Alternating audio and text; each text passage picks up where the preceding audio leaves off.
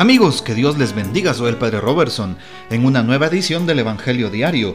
Estamos a martes 7 de septiembre. El texto que se toma para hoy es el de San Lucas capítulo 6 versículos del 12 al 19. Por aquellos días Jesús se retiró al monte a orar y se pasó la noche en oración con Dios.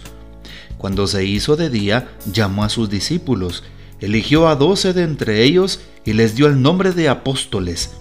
Eran Simón a quien llamó Pedro y su hermano Andrés, Santiago y Juan, Felipe y Bartolomé, Mateo y Tomás, Santiago el hijo de Alfeo y Simón llamado el fanático, Judas el hijo de Santiago y Judas Iscariote que fue el traidor.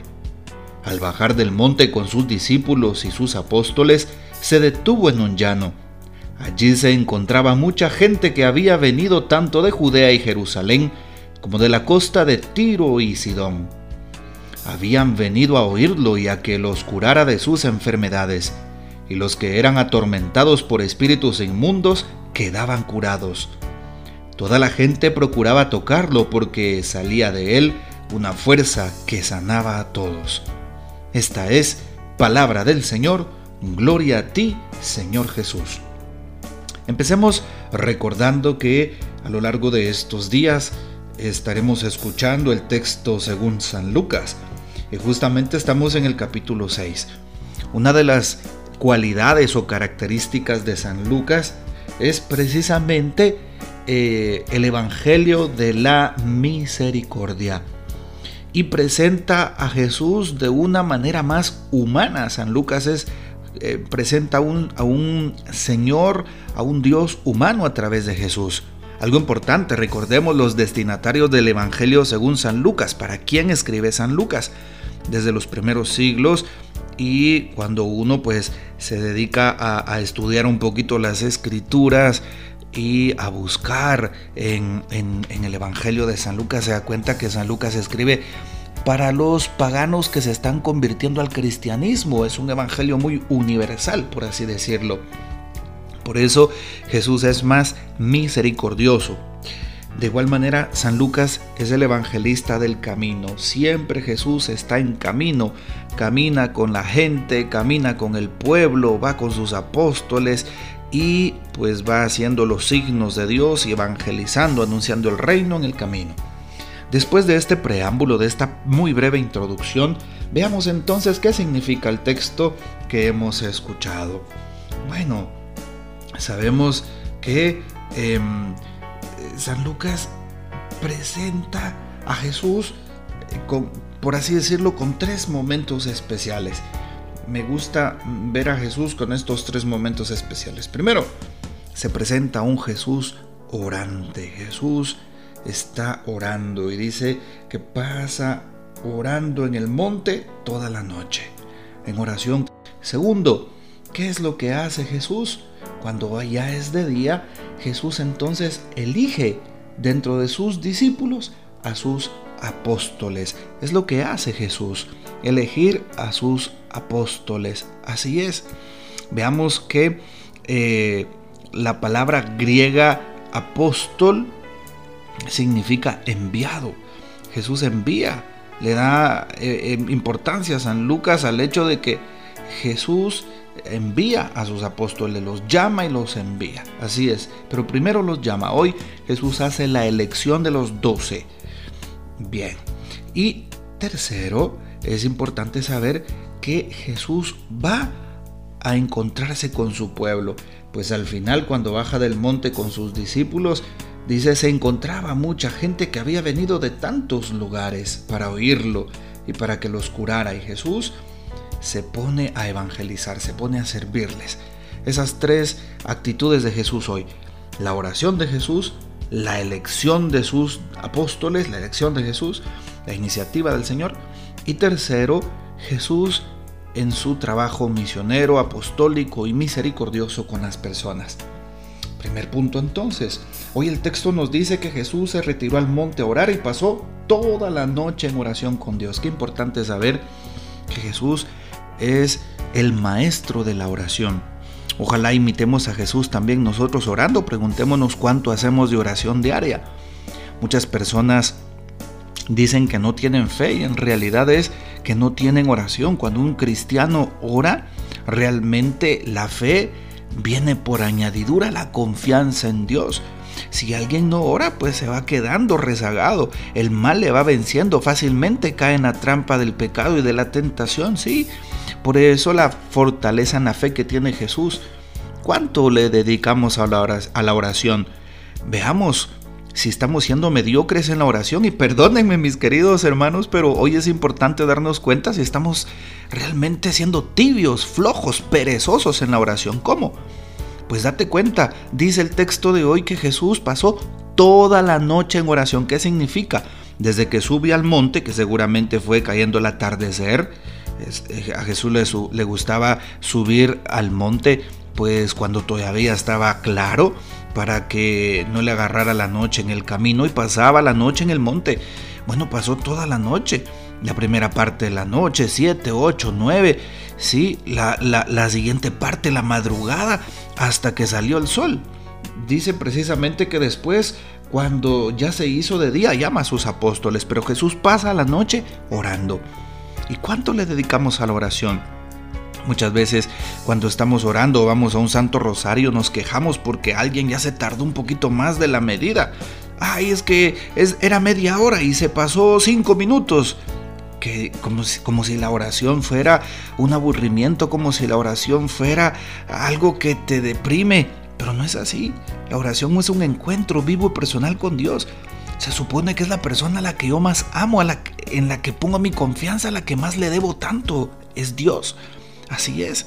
Por eso imitemos a los grandes santos y santas que han sido místicos, que en esa interrelación con Dios han pasado horas y horas. Veamos al santo cura de Ars que se pasaba en el sagrario horas. Era el último en acostarse en el pueblo, 12 de la noche, 1 de la mañana, y el primero en estar despierto, 4 de la mañana, orando. Así es, oración profunda. Seamos hombres y mujeres de oración. Si queremos transformar el mundo necesitamos transformar nuestra alma desde la oración. Dios nos escucha. Dios quiere personas santas, pero santas a través de la oración. No puede haber un cristiano de activismo y, que proclame la misión de Dios allá afuera y que quiera cambiar el mundo si realmente no se preocupa por estar en comunicación con Dios. Entonces, ¿qué evangelio vamos a anunciar? Entonces, ¿qué mensaje vamos a ir a dar si no nos encontramos con aquel que, es nuestra fortaleza, que es nuestro camino, verdad y vida? Bueno, empecemos por ahí. Segundo punto de hoy es precisamente el énfasis que pone el Evangelio en la figura mm, de Jesús que elige entre sus discípulos. Recordemos que eran muchos discípulos los que le seguían cientos y me atrevo a decir que miles. De hecho, dentro de ellos elige a 12, a 12 hombres que son los de su total confianza, los doce más cercanos. Ya dijimos la palabra eh, eh, griega apostolein, que significa enviados. Así es. Jesús elige a sus obispos. Son los primeros obispos de la iglesia, los apóstoles. Sí, como se oye en la comunidad apostólica Jesús deposita el compendio de nuestra fe. Y desde los apóstoles hasta hoy se ha guardado esa fe hasta, hasta el Papa, los obispos, los sacerdotes, hasta el día de hoy. Y la iglesia se mantiene por más de dos mil años. Si la iglesia eh, no fuera eh, algo divino, eh, por mandato divino, si no la hubiera instituido Jesús, hace rato que se hubiera acabado, así como se oye. Veamos entonces cómo el Señor elige y tiene la disponibilidad de elegirnos. El Señor nos sigue eligiendo, toma, toma la iniciativa. Jesús sigue tomando la iniciativa en tu vida. Te llama. ¿A qué te llama Jesús? ¿A qué me llama? Me llama, primero, me llama a cambiar de vida. Segundo, no me juzga, no juzga a aquellos hombres. Jesús los está llamando, son doce, un número que puede verse como, como simbólico de muchas cosas, sobre todo de las doce tribus de Israel del Antiguo Testamento. Eh, ¿Qué querrá decir Jesús con estos doce, con ese dato curioso e interesante que nos remite a las doce tribus de Israel? Pues que el nuevo Israel, que es decir, la iglesia, viene a sustituir y cumplir lo que se había empezado en el antiguo Israel. Y por eso la lista de los doce aparece varias veces en el Evangelio. San Marcos 3.13, por ejemplo, también nos da la lista de los doce apóstoles. San Mateo también nos da otra lista, que son los mismos nombres, con algunas diferencias de orden nada más. Pero ¿qué interesa subrayar? Los doce son aquellos llamados por Dios, elegidos por Dios, como Dios te está eligiendo a ti. Y saben algo muy importante que, y que realmente nos debe de llenar el corazón. Aquellos hombres no son los más perfectos, no son las más grandes personalidades, tampoco son los que saben todo, los que tienen más grandes títulos y honores. No, Jesús Jesús elige a aquellos que tienen debilidades. Jesús elige a aquellos hombres que sabe que, que, que tienen muchas veces un corazón difícil, lo van a defraudar en más de una ocasión. Pedro lo niega tres veces. Judas es un traidor. Eh, los discípulos, los once, los dejan solos. Solo San Juan lo acompaña junto con su madre, la Virgen María y eh, María Magdalena hasta la cruz. Los demás se van. Sí. Eh, pero precisamente Dios tiene un estilo particular de llamar. Va eligiendo para su obra a personas débiles. Siéntete tú una persona afortunada porque dice San Pablo, cuando soy débil soy fuerte. En la debilidad se muestra la fortaleza de Dios. Si alguna vez caíste, si alguna vez sientes que defraudaste a Dios, si alguna vez te sientes con la cola machucada porque tienes un pasado, pasa tu corazón tranquilo. Dios te llama. Así es, el Señor te está eligiendo de nuevo y te está haciendo digno del reino. Te está pidiendo un servicio para su iglesia, para su comunidad. No esperes más. Te está convocando de nuevo para que seas un buen padre, una buena madre de familia, un buen esposo, una buena esposa, un buen hijo, para que vayas y des testimonio en tu iglesia, en tu parroquia, en tu comunidad. Así que no tengas miedo, síguete ofreciendo a Dios.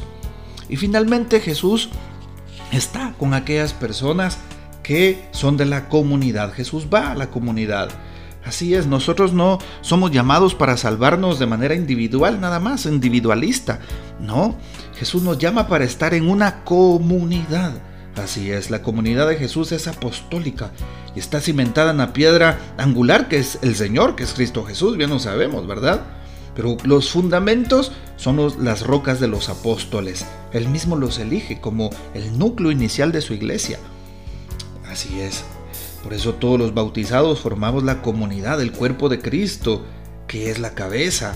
Él es el pastor, la luz, el maestro. Y precisamente eh, sus apóstoles nos enseñan, son los pastores y sus sucesores, los obispos, sacerdotes el día de hoy. Pidamos por las vocaciones también a través de este texto y veamos cómo Jesús se preocupa por su comunidad, toma la iniciativa, cura enfermos, espanta demonios y se preocupa por predicarles el reino. Jesús se sigue preocupando por tus debilidades, por tus pecados. Jesús se sigue preocupando por tus necesidades, por tu familia. No tengas miedo, simplemente háblale hoy a Jesús. Dios te da una nueva oportunidad, no cierres tu corazón a Dios, a la palabra. Jesús te invita para que te acerques de nuevo a Él y para que con un corazón sincero le expreses lo que estás pasando. El Señor te va a curar, el Señor te va a sanar, el Señor te va a restaurar y te va a dar una nueva oportunidad. Te va a seguir enviando como a los doce, te seguirá eligiendo, no lo dudes porque el Señor no elige cosas perfectas o personas perfectas. San Mateo capítulo 9 nos dice precisamente eso, ¿verdad? No he venido por los justos, sino por los pecadores.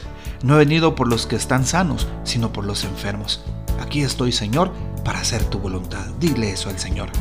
Que Jesús, nuestro Señor, nos bendiga, nuestra Madre Santísima nos guarde y gozamos de la fiel custodia de San José. Hasta mañana.